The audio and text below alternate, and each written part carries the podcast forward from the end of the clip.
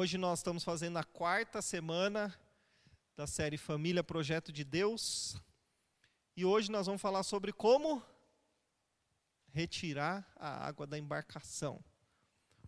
Só para fazer um resuminho, a primeira nós falamos sobre a estrutura familiar, como, como funciona a família, falamos sobre diferentes personalidades é, da família, características de cada um, muitas coisas como lidar. Na segunda, nós falamos sobre a importância do desenvolvimento pessoal para melhorar o ambiente em casa. Na semana passada, nós falamos sobre como tapar os furos. E hoje, nós vamos falar sobre retirar a água. Então, seguimos uma sequência lógica, né?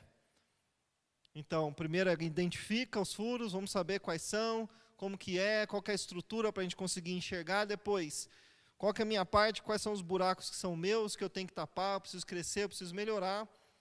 Depois, como que eu tapo esses buracos depois que eu identifiquei e hoje tiro a água. Certo? Então vou começar com uma oração, pode ficar sentado mesmo. Pai, em nome de Jesus, nos achegamos a Ti e te agradecemos por estarmos aqui. Obrigado por mais uma noite que o Senhor nos uniu aqui. Obrigado por aqueles que estão assistindo das suas casas. Senhor, pedimos pela tua presença e pela tua bênção.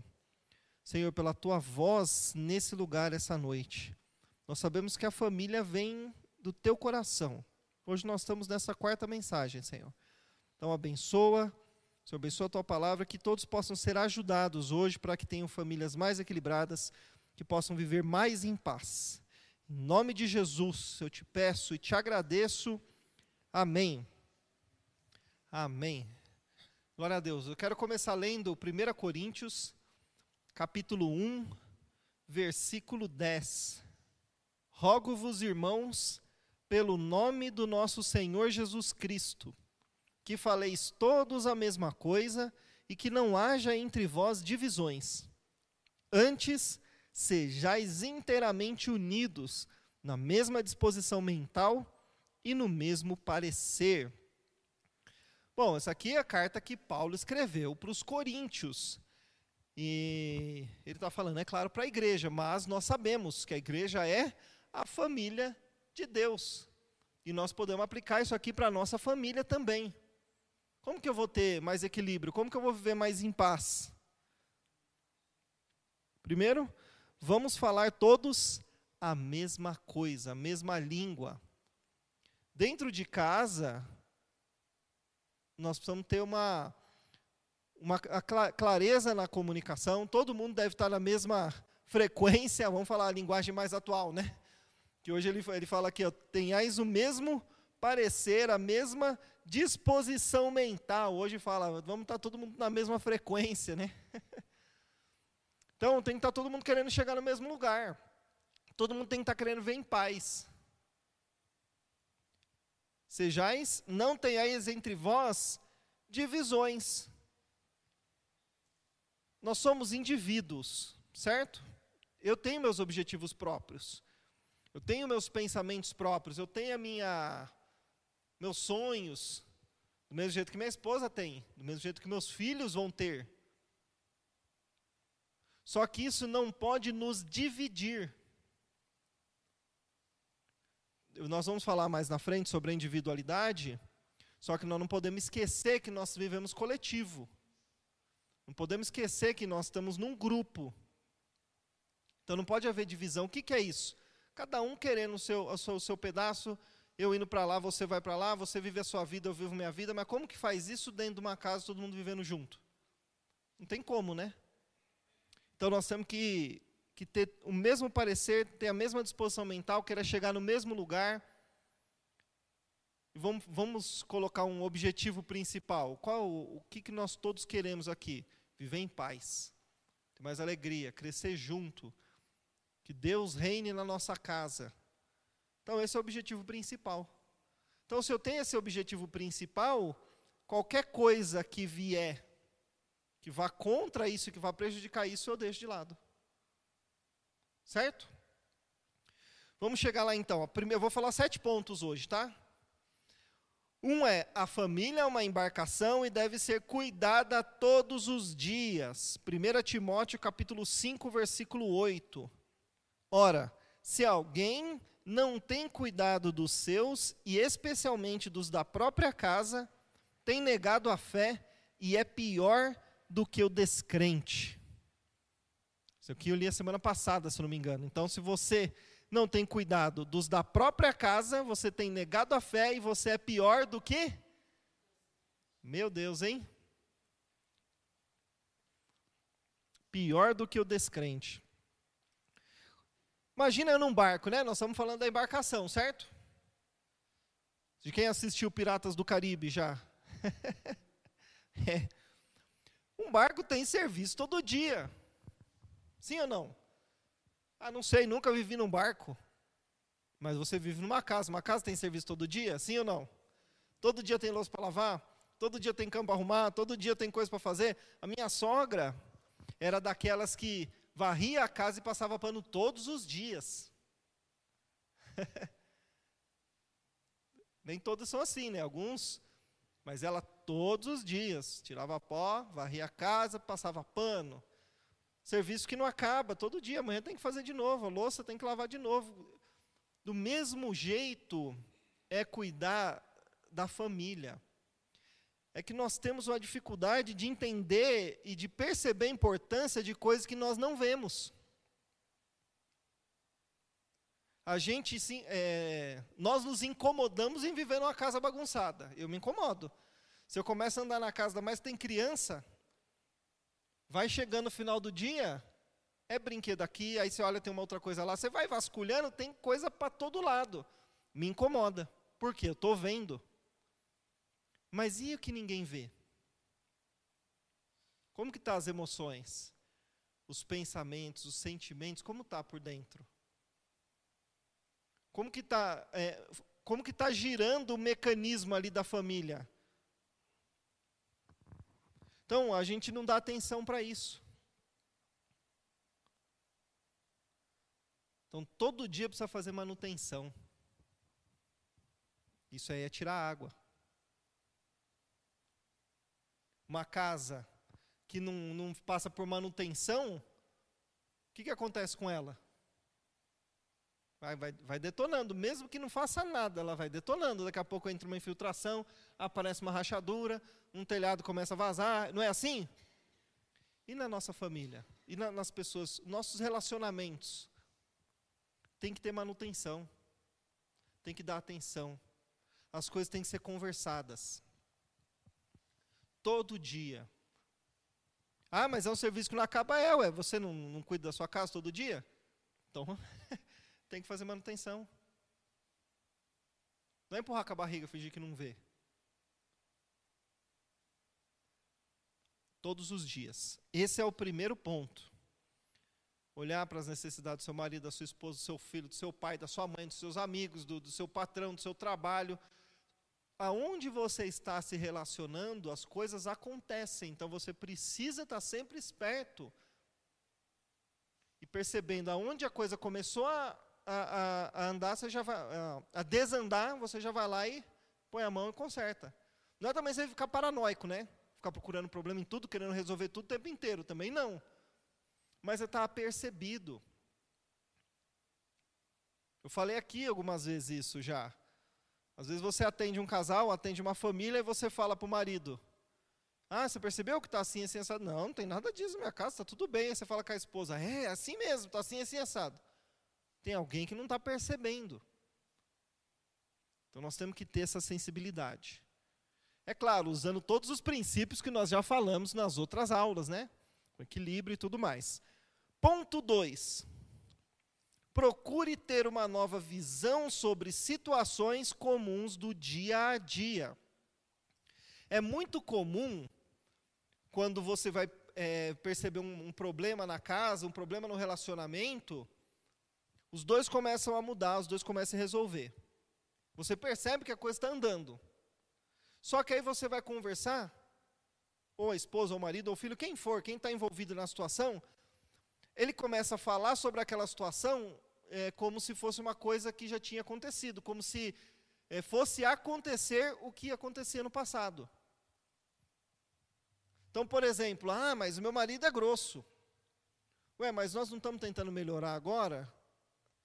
Ah, mas quando acontece isso ele é grosso. Mas aconteceu de novo? Não, então muda a sua visão. Para com isso. E se você se percebe numa situação que você sempre age daquela maneira, peraí, eu vou fazer diferente, eu vou, eu vou, eu vou andar para lá agora. Eu vou ter uma nova perspectiva sobre isso. Porque às vezes você perde a esperança porque você olha para a situação sempre do mesmo jeito. E aí, quando você olha sempre do mesmo jeito, qual vai ser a sua linha de raciocínio? Sempre a mesma. É ou não é? Você vai chegar às mesmas conclusões.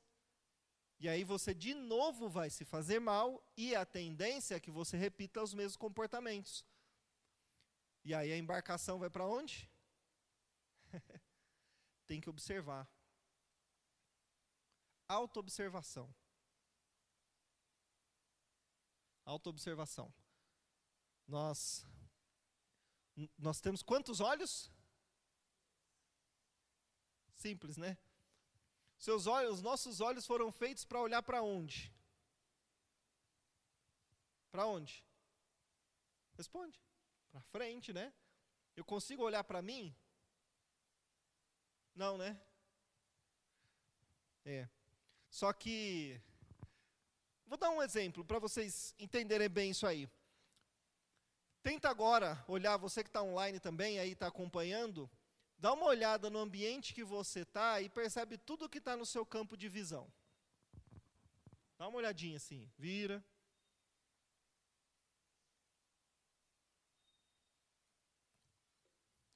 Percebeu tudo que está no seu campo de visão? Sim ou não? Sim? Agora me, só levanta a mão aquele que percebeu o próprio nariz. Quem percebeu o nariz? E nós estamos enxergando o nosso nariz o tempo inteiro. Agora que eu falei, você vê o nariz, vê ou não vê? Ele, o tempo inteiro a gente está enxergando o nariz. Por que, que eu fiz esse exercício? A gente tem o hábito mesmo de ficar percebendo só as coisas de fora. E às vezes, tem coisas que estão ali o tempo inteiro, e por elas estarem ali o tempo inteiro, a gente deixa de perceber. E outro problema também é que, como a gente foi feito olhar, para o outro, o certo seria olhar para o outro para ver a necessidade dele e poder ajudá-lo. Mas a gente olha para os defeitos, para os problemas. E esquece de olhar para o nosso. Por isso que a prática da autoobservação é extremamente importante. Porque aí você consegue identificar os seus próprios comportamentos.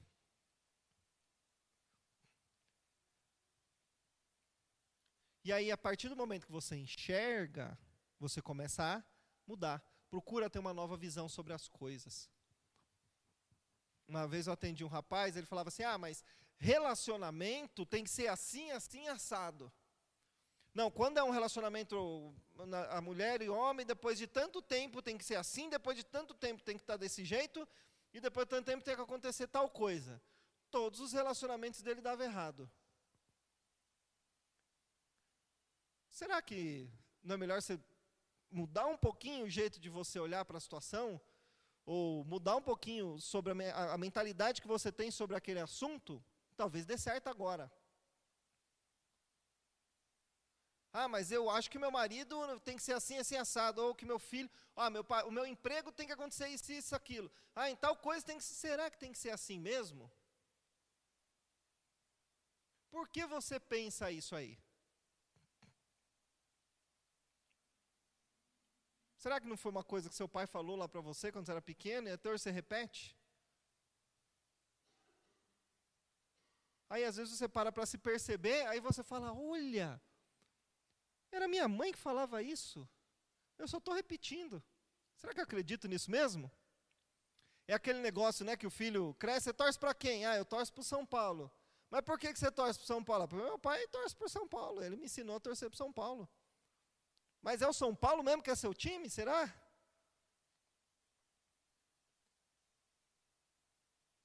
Começa a, a olhar diferente para as coisas.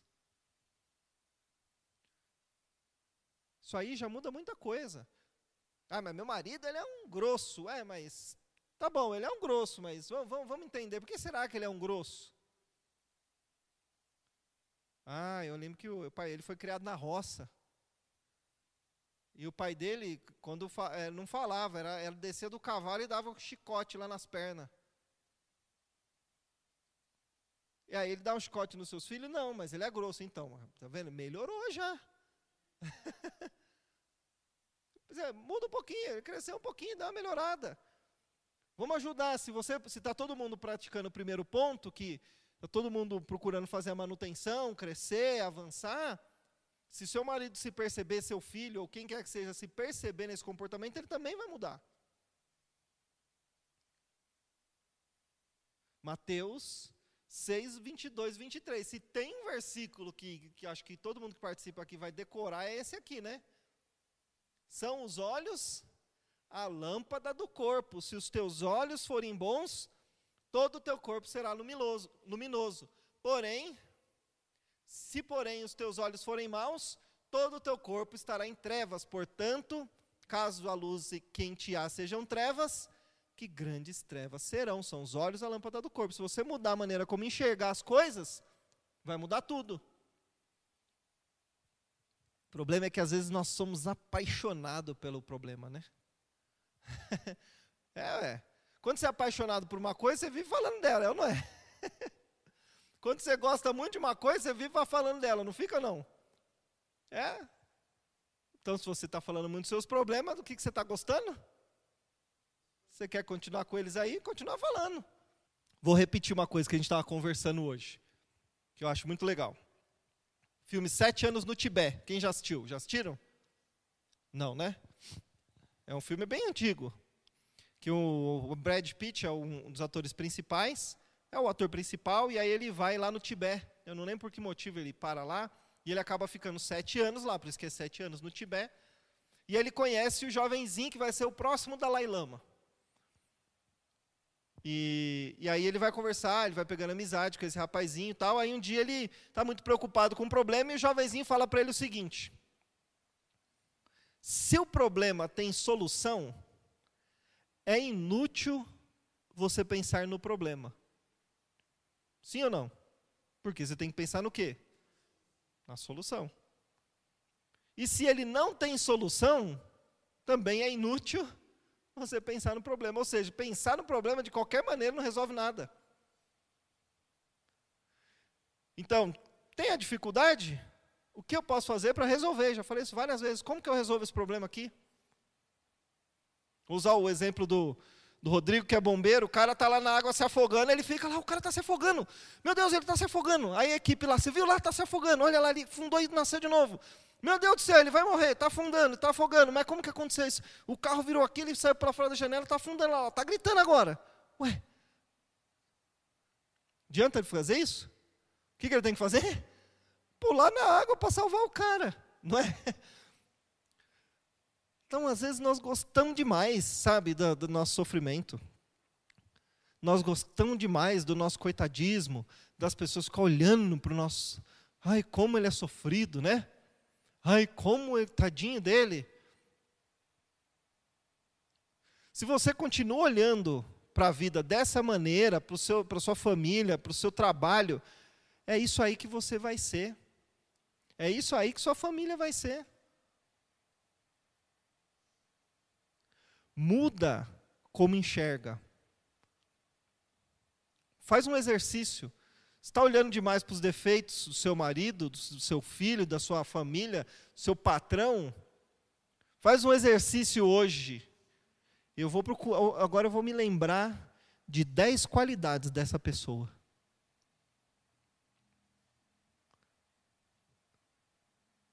Vou lembrar de dez qualidades que meu filho tem, que, meu, que eu tenho, que meu patrão tem, que o meu vizinho tem, sei lá, qual é o problema? Qual, o que está te incomodando? Muda o foco. Te garanto que as qualidades ainda estão lá e são, provavelmente são as mesmas que você viu quando você se apaixonou. Só que o tempo passou, você olhou para o outro lado. e se apegou a ele, né? Bom, procure ter uma nova visão sobre as situações. Ah, minha situação é essa aqui, ó, tá assim, assim, assim, essa. Tá bom, você pode resolver ela? Essa aqui não. Aquela ali eu posso, então eu vou focar naquela e vou fazer aquilo ali. Ah, por que, que eu cheguei a isso? É porque isso, isso, isso. Tá bom, então o que eu posso fazer para resolver? É isso aqui. Ah, por que, que minha família está assim? Essa é a situação. Eu vou ficar apagado nisso ou eu quero mudar? Vamos mudar? Muda o foco. É um exercício. É um exercício, dá trabalho. Mas dá mais trabalho ficar sofrendo. É ou não é? Ponto 3. Depois de você mudar o foco das mesmas situações, ou seja, eu sempre fiz isso, como eu posso fazer para mudar? Como eu posso fazer? Mudei o foco, mudei a mentalidade. O outro ponto é procure ter novas atitudes nas mesmas situações. Se você age sempre do mesmo jeito, você vai ter sempre o mesmo resultado. Então, faz diferente. E espera para ver qual resultado vai ter. De vez em quando eu falo um pouco do meu testemunho, né? Eu. Acho que todo mundo sabe aqui, né? Eu tive problema com droga quando eu era adolescente. Cheguei a ficar internado em, em clínica de recuperação. Saí da clínica, ainda tive um, monte, tive um monte de recaída. Chegou um tempo que eu não aguentava mais. Aí eu usei um, um, um argumento para mim, para me convencer, porque eu queria mudar. Vinha à vontade, eu falava assim: bom, se eu for fazer isso agora, eu já sei o que vai acontecer. Mas se eu não fizer, eu não sei o que vai acontecer. Então não vou fazer para ver o que vai, como que vai ser o negócio. E segurava. Só tem uma maneira de vencer as coisas, é segurando, ó, Tiago 4:7, vamos lá.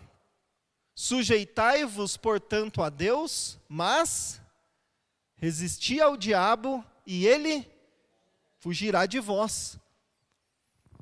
Nós temos que resistir às coisas, sabe? Às vezes, é que você, quando você fala assim, eu quero mudar, vai ser difícil, é. Aí tem que é, é, é esforçar mesmo, é constância, é perseverança. Longanimidade. Sabe o que é longa, uma pessoa longânima? É de longo ânimo. é. Essa ânimo vem de anime, que é está relacionado à nossa alma. O que é uma longa alma? Assim, não, é, meu, vai dar calma, calma, aí cair de novo, calma, vamos seguir em frente, eu vou conseguir. persevera e se esforça. Se esforça. Ai, mas toda vez que acontece aquele negócio lá no meu trabalho, me dá um negócio e eu tenho que fazer aquilo ali. Será que você tem que fazer mesmo? Ou será que você quer fazer mesmo? Será que você gosta mesmo daquele problema você faz questão daquilo acontecer para você continuar falando depois lá que você é tão sofrido que seu trabalho é muito ruim? Você quer mudar? Então, Segura, pensa, usa esse raciocínio que eu falei. Eu já sei o que vai acontecer se eu fizer isso. Se eu fizer diferente, eu não sei o que vai acontecer. Vou viver uma surpresa na minha vida. Vou fazer diferente.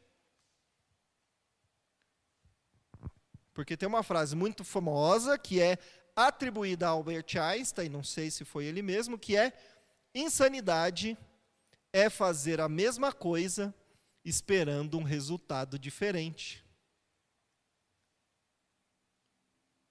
Se eu faço sempre do mesmo jeito, o que, que vai acontecer? A mesma coisa. Então você precisa ter atitudes diferentes. Ai, mas meu marido é muito bravo. Ah, mas tá bom, vamos ver. Será que se eu fizer um negocinho que não acalma ele, o que, que ele gosta? Ah, mas ele não faz o que eu gosto, mas então tá bom, mas você quer mudar ele? O que, que você quer? Você quer continuar desse jeito? Quem sabe se você fizer diferente, ele não fica feliz, aí ele faz diferente também. É ou não é? Eu falei lá no começo, na primeira aula, falei que nós estamos conectados, né? A família é um sistema. E o comportamento de um depende do comportamento do outro. E você entra num ciclo. Uma coisa que você faz desperta o gatilho na mente do outro e ele vai reagir, que desperta um gatilho no seu cérebro, você vai reagir e vira nesse ciclo. E aí, por isso que quando um muda, até a Bíblia fala isso, eu acho incrível, que o, Pedro, o apóstolo Pedro, né, acho que é o apóstolo Pedro que ensina que, a, que o marido é ganho pelo comportamento da esposa, olha só. Então, às vezes você, por que isso, né? Eu fico pensando, né? Eu, sempre levo para o cérebro do, do ser humano, né? Eu gosto disso. Por quê? Porque o comportamento dele está dependendo do meu. Se eu mudo, logo as coisas que faziam ele reagir daquela maneira não vão, não vão acontecer. E ele vai, ele vai ser obrigado a mudar. Isso em tudo na vida. Então, se você começar a mudar a maneira como reage nas mesmas situações, as situações vão mudar, as coisas vão mudar. O problema é que a gente cansa. É claro, muitas coisas se repetem, problemas, dificuldades, e aí você está cansado, você fala, ah, quer saber, vou chutar o balde logo. Mas faz um esforcinho, nessa, nessa hora que você fala assim, ah, vou chutar o balde, você pensa, peraí, eu já sei o que vai acontecer se eu, se eu fizer isso agora. Mas se eu não fizer, eu não sei o que vai acontecer. Vou fazer diferente. Com Deus, o melhor está sempre por vir, certo? Mas a gente precisa mudar. Porque se eu fizer da mesma coisa, do mesmo jeito, sempre, como que Deus vai fazer outra coisa na sua vida? Não tem como. Muda. Por que, que eu usei esse versículo? Resistir ao diabo, ele fugirá de vós. Porque a gente é, é ótimo em dar desculpa quando é para mudar. Quando é para o outro, a gente exige, fala e tal, mas aí na hora que aponta para nós, aí a gente já se esquiva. Ah, não, mas tem isso, não, mas é aquilo, não, mas tem um outro, mas. É, ué, Vou te dar uma dica. Quando você começar a perceber que está dando muita desculpa, ou está fraquejando, ou não sabe para onde ir, converse consigo mesmo na terceira pessoa. Como é isso? Eu, tu, ele, certo?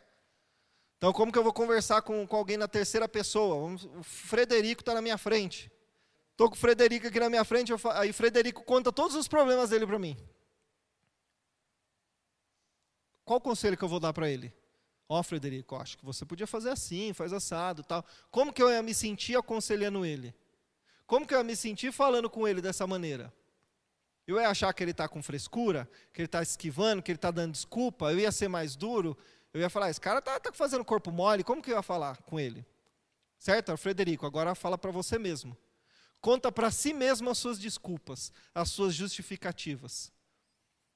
E aí depois você fala assim: e aí, Jefferson? O que, que eu faço?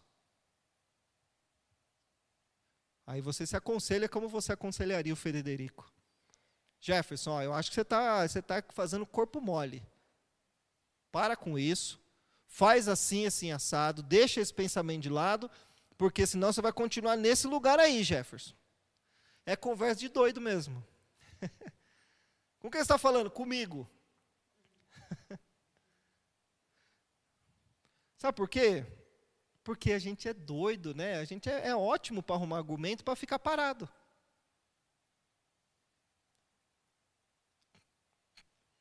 Resistir ao diabo e ele? Muitas vezes você é o diabo da sua vida, viu? Às vezes você fala assim, é o diabo, é? O diabo olha e fala, não estou fazendo nada. Você está assim, se enroscando sozinho, não me, não me, me inclui nessa.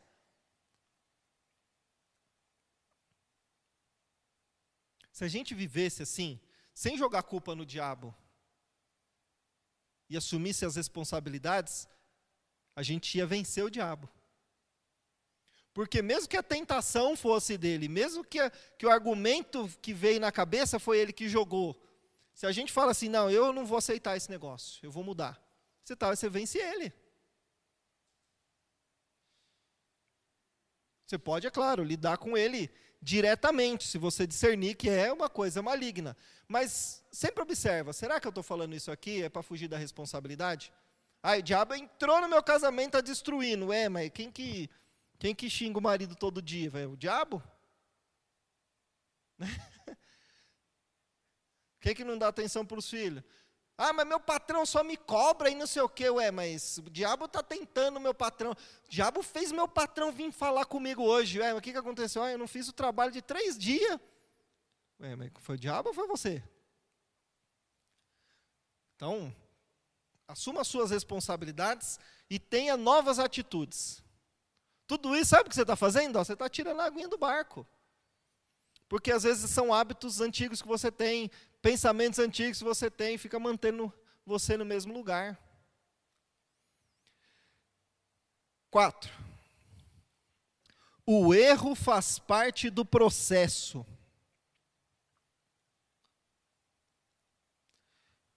Aí que tá, quando a gente se dispõe a mudar, quando a gente se dispõe a fazer diferente, inevitavelmente, em algum momento a gente vai dar uma escorregada, dar uma fraquejada. Só que aí o que acontece? Nessa hora, muitos começam a se vitimizar. Ai, mas de novo, outra vez eu caí, não acredito que eu fiz isso. Ai, não sei o quê. Ai, não entra nesse caminho. Eu gosto muito de como o Senhor Jesus lidava com as pessoas. Seus pecados foram perdoados. O que, que eu faço? Vai embora. Só não peca mais. Você vê, Jesus, quando a gente lê os evangelhos, você percebe que ele era muito objetivo nas coisas. O que, você está precisando? Ai, Senhor, você não sabe que minha vida, meu filho. Não, que, que você quer agora? O que está te incomodando agora? Ai, eu quero enxergar. Pronto. Então tá bom, filho. Vai enxerga agora. E muitas vezes, antes de curar, ele falava assim: ó, seus pecados estão perdoados. Ou depois de curar, né, seus pecados foram perdoados. Vai embora, não peca de novo. É isso aí. Errou, caiu. Não foi de propósito, né? Foi sem querer, você não percebeu, quando você percebeu já tinha caído, tinha errado, já tinha feito de novo, já tinha falado. Senhor, me perdoa.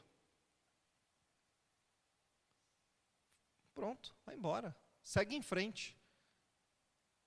Vai, vai, vai para frente, não fica remoendo, não fica parado, não, não fica perdendo tempo se remoendo no pecado. E nem teve o arrependimento de começo. E procura fazer diferente. Tem uma. uma para quem vive casado, né? Eu tô, esse ano eu estou completando 12 anos de casado. Nem é muito, mas já é bastante. Fala que não é muito porque tem gente aí que tem 40, 50. Esses dias eu vi na, na internet um casalzinho, acho que tinha 70 anos de casado. Rapaz, é 70 anos de casado. Que benção isso aí, né? Eu, se eu tiver idade, se Jesus não voltar, eu quero chegar lá. 12 anos. Tem erros que a gente comete de novo. Sim ou não?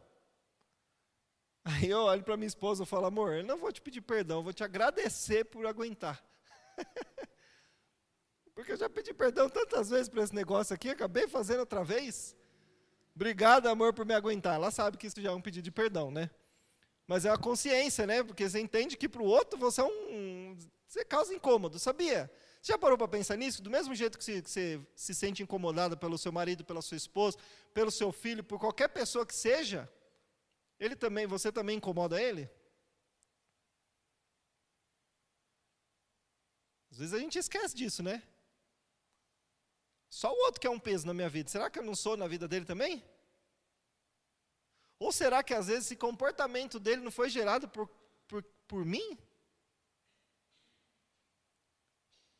Por isso que é importante lembrar que o nariz, ó, a gente enxerga o tempo inteiro. Então, tem que reconhecer e procurar mudar. Cinco, cada um é um ser único. nós estamos dentro de uma família, nós estamos num contexto. Eu falei, acho que a semana passada, falei sobre a consciência coletiva. De nós termos consciência de que eu não estou sozinho no planeta. Às vezes você vê, né? Eu, eu falo isso, eu falo lá, tá, acho, que, acho que é só ela no mundo. Está no supermercado, a pessoa vira o carrinho assim no corredor desse tamanho e fica desse lado aqui, ninguém passa para lá, ninguém passa para cá. E eu penso assim, ó, tá vendo? Só tem ela no planeta. Não tem consciência de que existe outras pessoas, e que talvez outras pessoas vão passar por ali. Então, eu dei um exemplo prático do dia a dia. Mas nós temos que ter essa consciência. Tanto que nós vivemos num planeta, certo? Nós vivemos num continente, nós vivemos num país, num estado, numa cidade, num bairro, numa comunidade, numa casa. Olha só. Quanta gente está tá envolvida? Do mesmo jeito que todos são únicos, têm necessidades únicas, né, tem sonhos, tem uma vida, precisa ser respeitado, do mesmo jeito que tem isso, também existe a coletividade. Então tem que ter essa consciência. O meu direito termina onde começa o do outro. Certo? Isso não vale só para a sociedade, vale para dentro de casa. Ah, eu tenho direito de falar, então, mas você tem, o outro tem direito de, de, de falar também, então. Então você vai ouvir, você quer ouvir também? Não querem dele também, tem direito de não ouvir, então fala menos. Por que você precisa ficar gritando? Por que você ficar xingando? Não precisa. Se você tem essa consciência, muito do seu comportamento já muda.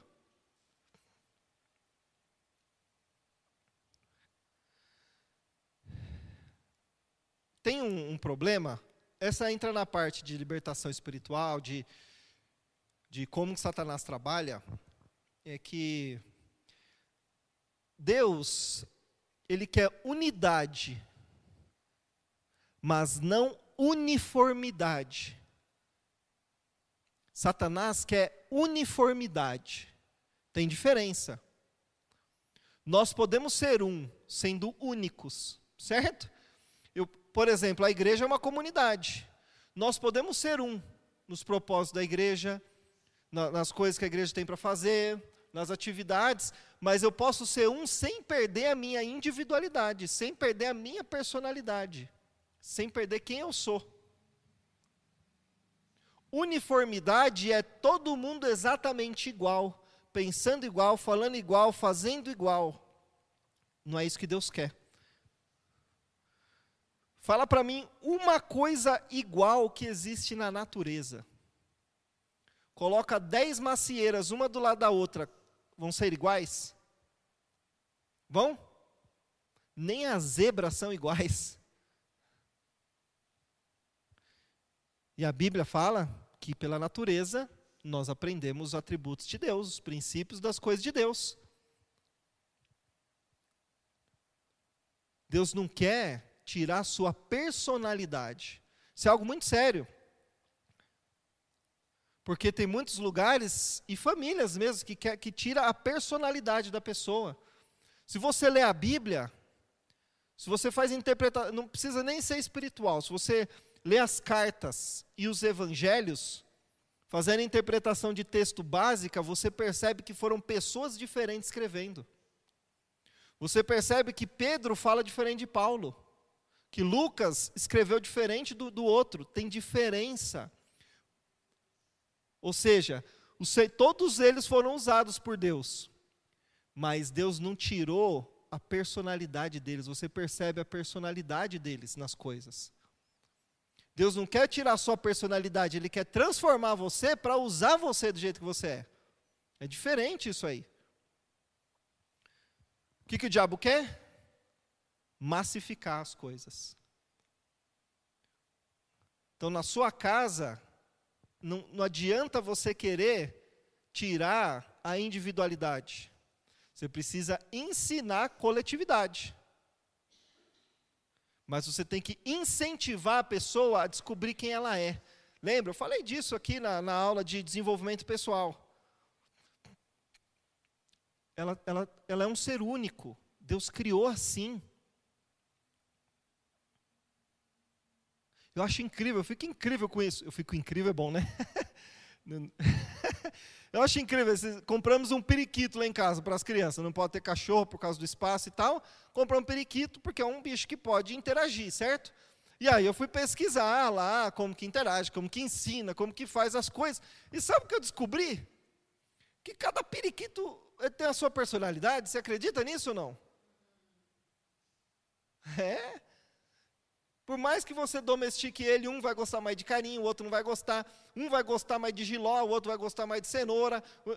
Percebe? Olha só, um animalzinho é único. Por que Deus queria fazer conosco uma massificação? E já estou dando uma dica para você pensar sobre as coisas que acontecem no país hoje. O que está por trás, né? Não estou falando que as pessoas fazem conscientes, mas existe uma influência espiritual por trás. Porque Satanás quer massificar. Ele quer padronizar, tirar sua personalidade, sua individualidade. Vai, e, e Deus te deu uma coisa que é só sua. Então, isso na nossa casa se estende para a cidade, para a sociedade, para o país, certo? Nós temos que ter essa mentalidade. Você é um ser único. Você pode perceber que pessoas que têm mais personalidade, parece que elas, é, é, elas, vão mais, elas dão mais certo. Não sei se você percebe isso, ela vai mais para frente, elas conseguem mais as coisas. Não tenha medo disso. Não é aquele negócio, né, de eu sou assim, vou morrer assim, é isso mesmo, você vai ter que me aguentar. Não é isso. Isso aí não é sua isso é seu problema de personalidade, seu problema emocional, seu problema de condicionamento mental, esse, esse comportamento. Não. Quando você pratica o que você aprendeu, viu, o pessoal que está acompanhando online, na aula passada, se vocês não assistiram, assistam, você encontra quem você realmente é e o que Deus quer de você. Isso é o, o maior desafio da nossa vida. A gente, a gente precisa é, incentivar isso na nossa casa, nos nossos relacionamentos, no nosso trabalho. Não tire a individualidade das pessoas. Não, não exija que seu filho seja você, que seu marido seja você. Porque você está tirando o direito que Deus deu dele ser único. E ele vai ter experiências únicas. E ele vai ser um ser humano único, e Deus vai usar ele de uma maneira única. Certo? Mas não use isso para prejudicar o outro, porque nós vivemos num coletivo. Percebe que o negócio não é fácil, não, né? Tem que ter equilíbrio. É um, é uma, é um aprendizado para a vida. Vamos lá. Ponto 6, comunicação. Eu acho que essa parte de comunicação, eu falei em todas as aulas, se não me engano, da família. Eu falei a semana passada, hoje eu vou entrar de novo nisso. Não é um negócio só para casais, mas é importante vocês perceberem. Gênesis, capítulo 2, Gênesis capítulo 2, ó, versículo 9. Do solo fez o Senhor Deus brotar toda sorte de árvores agradáveis à vista e boas para alimento e também a árvore da vida no meio do jardim e a árvore do conhecimento do bem e do mal. Versículo 16.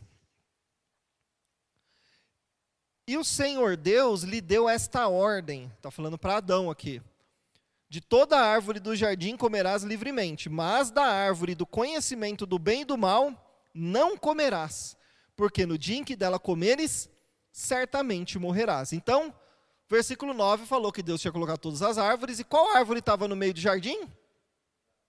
A árvore da vida, de acordo com o que está escrito aqui, a árvore da vida no meio do jardim e a árvore do conhecimento do bem e do mal. Será que estava uma do lado da outra? Não sei.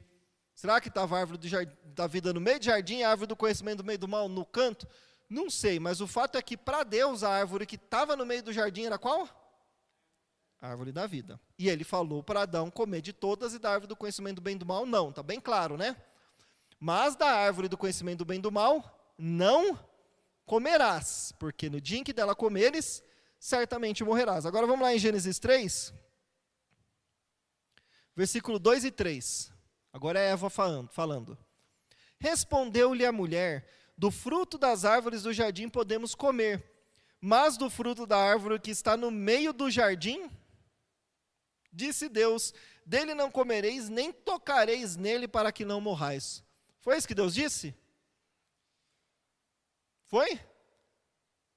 Primeiro, ela colocou aqui: não tocarei, não, comer, não, não comereis nem tocareis. O outro versículo não falou isso. E aqui ela falou que a árvore que estava no meio do jardim não era para comer. Então vou fazer uma piadinha aqui primeiro, que essa é a explicação porque as mulheres têm tanta dificuldade de direção, de se encontrar e muitas vezes de dirigir. É, não quero ofender, mas muitas têm mesmo. A Eva também, ué. ué ela, ele falou que a árvore do meio do jardim, ué, ela não sabia nem se localizar lá, ó. Já, já tinha esse problema de direção. Dá uma risadinha aí para não ficar sem graça, por favor. não quero ofender não, tá? Mas é, tô brincando. Só que eu vejo aqui, sabe o quê? Um problema de comunicação. Eu acho que foi Adão que conversou com Eva. A Bíblia não, não diz. Porque a, Deus falou para Adão: Adão, ó, essa aqui você pode comer, essa aqui você pode comer, essa aqui você não pode comer. Depois disso, vem Eva. Aí eu fico imaginando assim, a Eva lá, o que, que, que, eu estou fazendo aqui? Ó, foi o seguinte, assim, assim, assado, aconteceu isso, Deus falou para eu passar os animais, está vendo? Eu dei nome para todos eles, nós estamos aqui, esse é o lugar, Deus deu uma missão, né, para cultivar, para guardar, para cuidar. Só que ele falou o seguinte, ó, de tal árvore, parece até um, ele falou, querendo colocar medo, ó, não é para comer aquilo ali, mas também nem para tocar, hein? Problema de comunicação. Serpente entrou. Eu não tô, a Bíblia não fala claro, tá? Estou imaginando a situação, certo? Mas se um versículo fala uma coisa e o outro fala diferente, em algum momento a comunicação não foi clara. Sim ou não? Ou alguém não falou, ou que recebeu errado. E aí que está. Se você for olhar na sua casa, se você for olhar no seu trabalho, se você for olhar na, na rua, se você for olhar com seus amigos, com seus parentes, 90% ou mais dos problemas surgem por comunicação ruim ou porque você não falou o que devia falar, ou porque você falou que devia falar de maneira errada, ou porque você falou na hora errada, ou porque você falou no lugar errado. Pode perceber. Por que, que surgiu um trauma de infância? Por que, que o meu casamento não deu certo? Porque meu pai um dia falou que, casa, que mulher tem que ser tratada assim, porque senão ela não respeita. Ó, comunicação. Ai, minha mãe ficou magoada, por quê? Porque meu pai falou tal coisa. Pode perceber, a comunicação sempre está no negócio.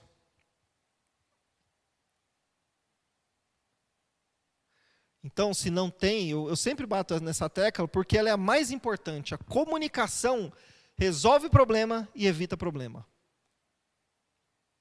Se você falar do jeito certo, da maneira certa, ou do jeito certo, no lugar certo e na hora certa, pode, não vai ter problema. E se for para resolver o problema, o problema vai ser resolvido. Aprenda a se comunicar. Tem muita gente que fala assim: ah, não, não vou falar porque, tadinho, vai ficar pensando, o problema é dele. Arruma um jeito de falar para resolver. O problema é que na hora que fala,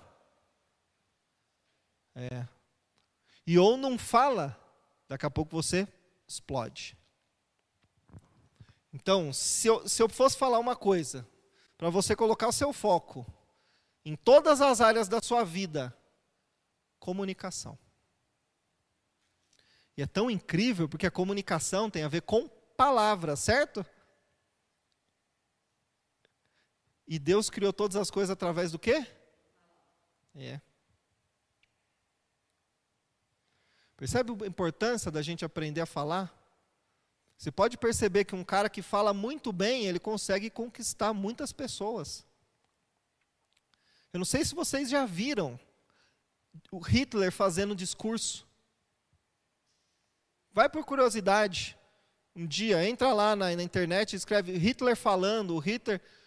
Percebe como aquele homem falava, aí você entende porque ele conseguiu convencer tantas pessoas, a palavra tem muito poder.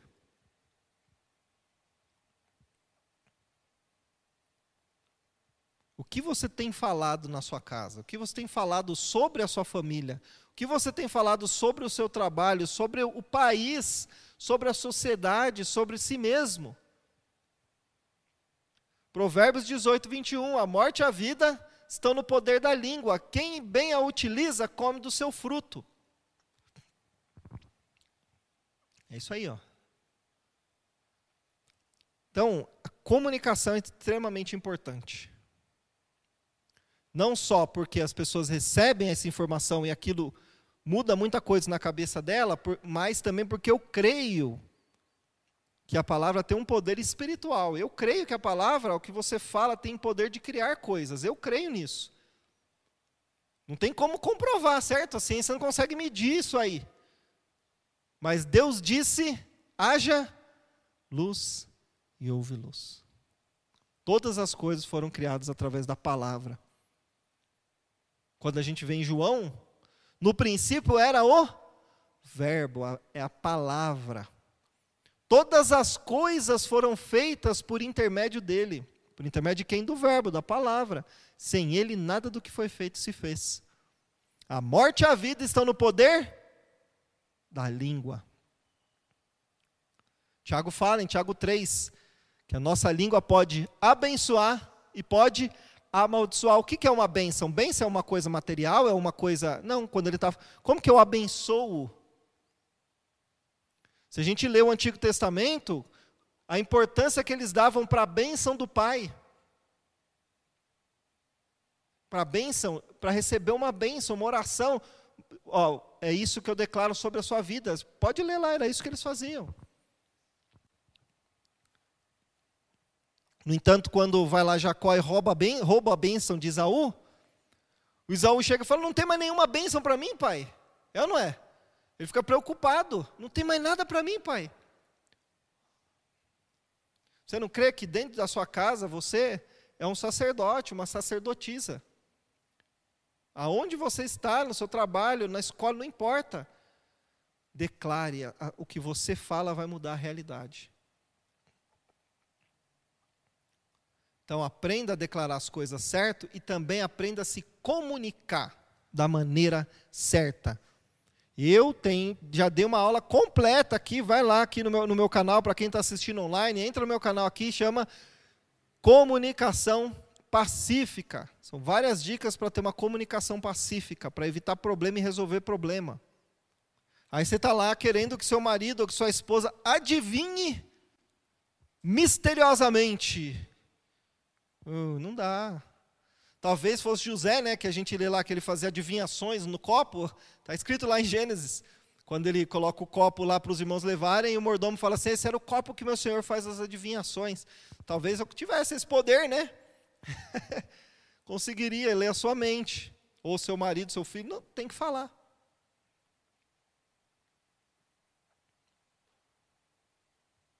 Ai, eu não posso te ajudar agora. Olha isso. Quando eu descobri que eu podia falar isso, e, eu não ia, e não ia ser um pecado grande, e, e, e eu não ia ficar doente por causa disso, eu comecei a falar tantas vezes: eu não posso te ajudar agora. Eu não posso fazer isso agora. Eu sei alguém que pode te ajudar, eu quero te ajudar. Aquela pessoa, vai lá, talvez ela te ajude. Eu não posso. Porque eu aprendi na marra, fiquei doente fazendo tudo para todo mundo, falando sim o tempo inteiro. Aprenda a falar as coisas. Vai perceber que vai mudar muito. É engraçado lá em casa, né? Porque eu fui, eu fui criado meu, com a minha mãe e boa parte com a minha irmã também. Então, mulher fala o tempo inteiro, né? Mulher conversa, mulher conta as emoções, mulher conta tudo. A minha esposa já é mais quietinha. E aí eu descobri que eu falava demais e que ela falava de menos. E aí fomos acertando. Até hoje a gente está acertando isso, tá? Às vezes eu percebo assim, eu falei, não devia ter falado isso, né? Por que, eu fui contar esse negócio? Não precisa contar isso aqui, por que, que eu estou contando? Ou eu falo para ela, só agora que você falou esse negócio, está duas semanas aí esperando. Fala, porque a gente ganha tempo.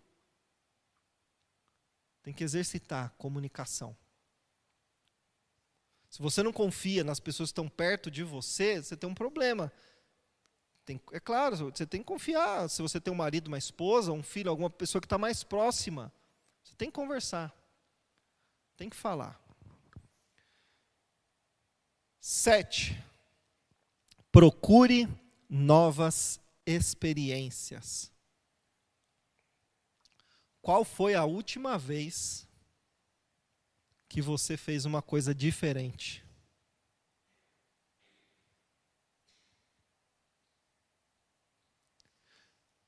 Por que, que será que está do mesmo jeito sua casa? Por que, que será que sua vida está do mesmo jeito?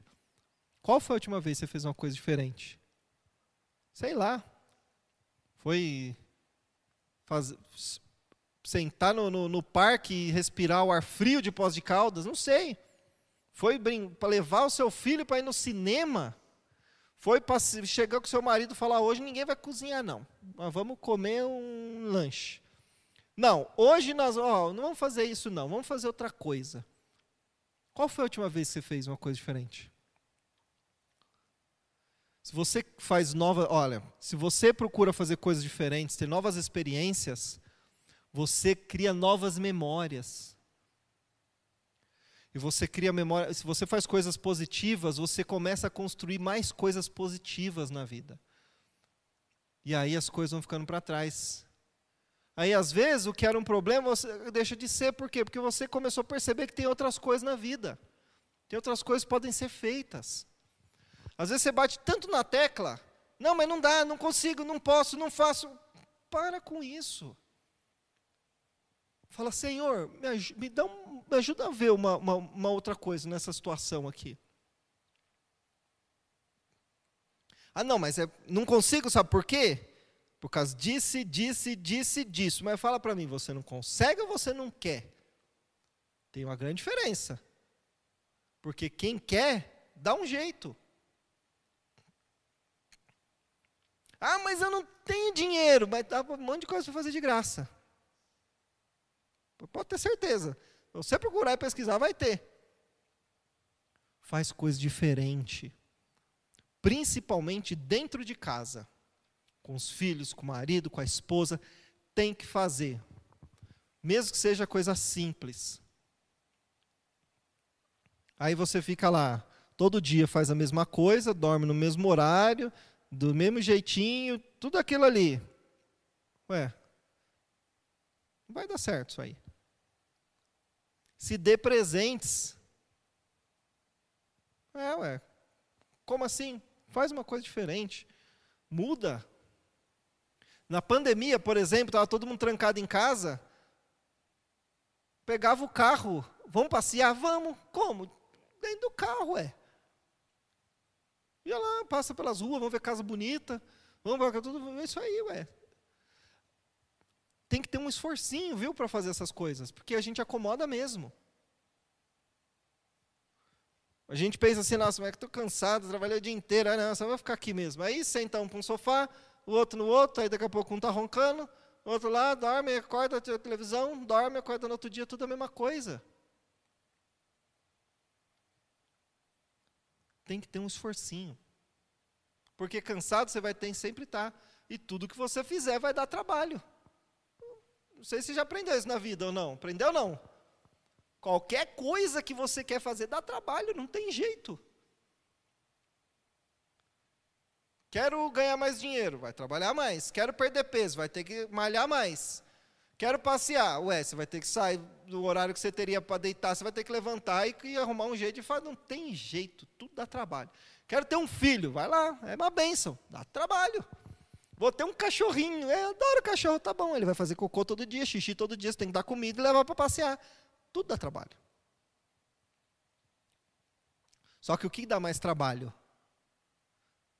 você se esforçar para fazer coisas novas, mudar, renovar e ter uma vida melhor, porque dá para ter, ou você ficar empurrando com a barriga e viver essa vida sofrida, só porque é o que tem e já estou velho, já não aguento mais, é isso aí. Que, que dá mais trabalho? No último dia da sua vida, cinco, cinco minutos antes de morrer, o que, que você ia pensar que devia ter feito? E é isso aí, provavelmente é isso aí que você deve fazer hoje.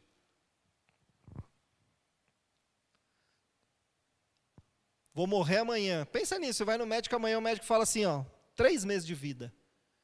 E aí, que que você, como você ia viver? O que, que você ia fazer?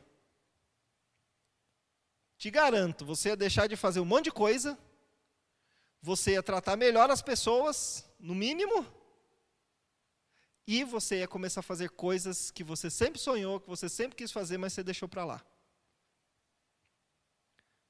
Pensa nisso. Na hora que vir as coisas, você já sabe o que deve fazer.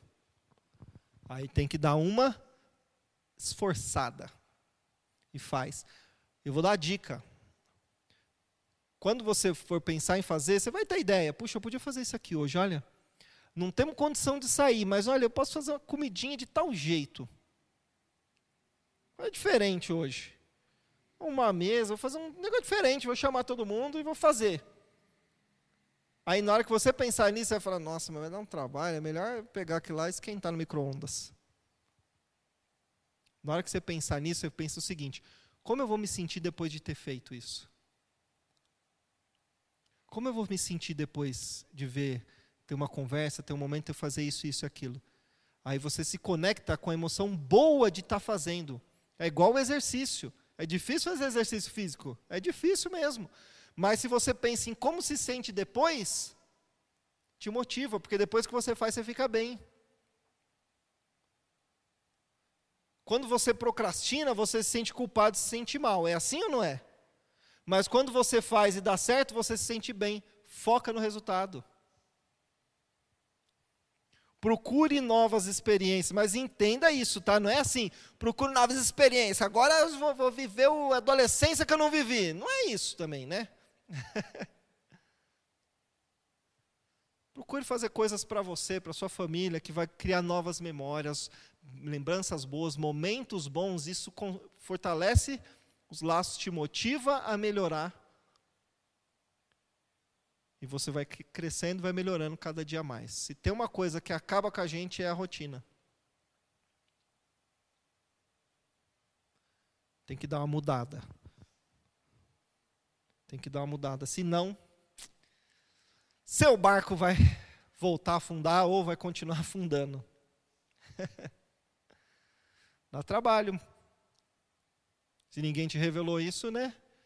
Tem que revelar hoje. O maior mito é: creu em Jesus, recebeu o Espírito Santo, agora tudo vai. Ué, nunca vi ninguém assim, então ninguém recebeu o Senhor ainda, né? Sempre tem a nossa parte. E vale a pena, viu? Vale a pena. É mais gostoso crescer do que ficar estagnado. Mais gostoso ver sua família se estruturando, né? Você melhorando, você avançando, mesmo que seja pouquinho, é mais gostoso do que você ficar abraçado no problema, apaixonado, beijando as dificuldades todo dia. Todo dia, né? Eu quando estava apaixonado, hoje, claro, eu penso na minha esposa todo dia, mas quando você está apaixonado, não é aquele negócio gostoso assim? Você acorda e fala, ai, como que ela está hoje? Ai, será que eu vou ligar? Será que eu vou ver? Não é assim? Então, você faz isso com o seu problema todo dia. Você fica revisando ele, abrabeijando ele, lembrando dele, abraçando ele. Fica aqui comigo, não vai embora não. Pratique isso aí. Deixa eu só revisar os, os pontos aqui para ficar bem. A família é uma embarcação e deve ser cuidada todos os dias. Tem que fazer a manutenção. Procure ter, uma nova visão sobre situações e comuns do dia a dia. Opa, muda o foco. Procura novas possibilidades, uma maneira de enxergar as coisas. Três, procure ter novas atitudes nas mesmas situações. Certo? Que fazer diferente para a coisa mudar. Quatro, o erro faz parte do processo. Quando errar, não fica se vitimizando. Se arrepende, levanta a cabeça e segue em frente. Cinco, cada um é único. Respeite a individualidade, mas aprenda também sobre coletividade. Satanás quer massificar. Deus criou pessoas únicas. Seis, comunicação. Aprenda a falar. Comunicação resolve problema e evita problema. Tudo pode ser dito da maneira certa, no lugar certo e na hora certa. Sete, procure novas experiências. Nós estamos aqui para viver vidas incríveis. Você sabia disso ou não? É isso aí. Satanás quer fazer você acreditar em outra coisa. Nós podemos sim. não estou falando de incrível, você não pensa assim, vou ter esses dias eu vi lá, eu mostrei para minha esposa, o iate de 55 milhões do Cristiano Ronaldo. É, não precisa disso. Se Deus te der, beleza. Mas se eu tiver 300 milhões, para mim não é nada comprar isso aí. Mas não precisa disso. Vida incrível não é isso. É você ser feliz, você ter um lar pacífico, você ter bons relacionamentos, você crescer todo dia, você ser alguém que, que expressa Deus para as pessoas. Isso é possível. Mas dá um pouquinho de trabalho. Só praticar. Amém? Bom, espero que tenha ajudado vocês essa noite, de alguma maneira. Se alguma coisa surgiu aí dentro, espero que sim. Eu oro muito por isso. Vamos ficar em pé para nós orarmos, para encerrar? Pai, obrigado por mais essa noite. Obrigado por mais essa palavra que ouvimos hoje.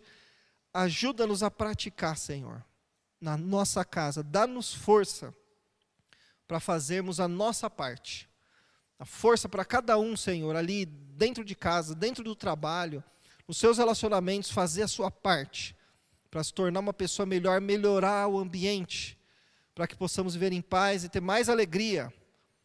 Senhor, está escrito ali na Sua palavra que o Senhor nos colocou o homem no jardim do Éden, jardim de prazer, e colocou tudo que o homem podia para ser feliz.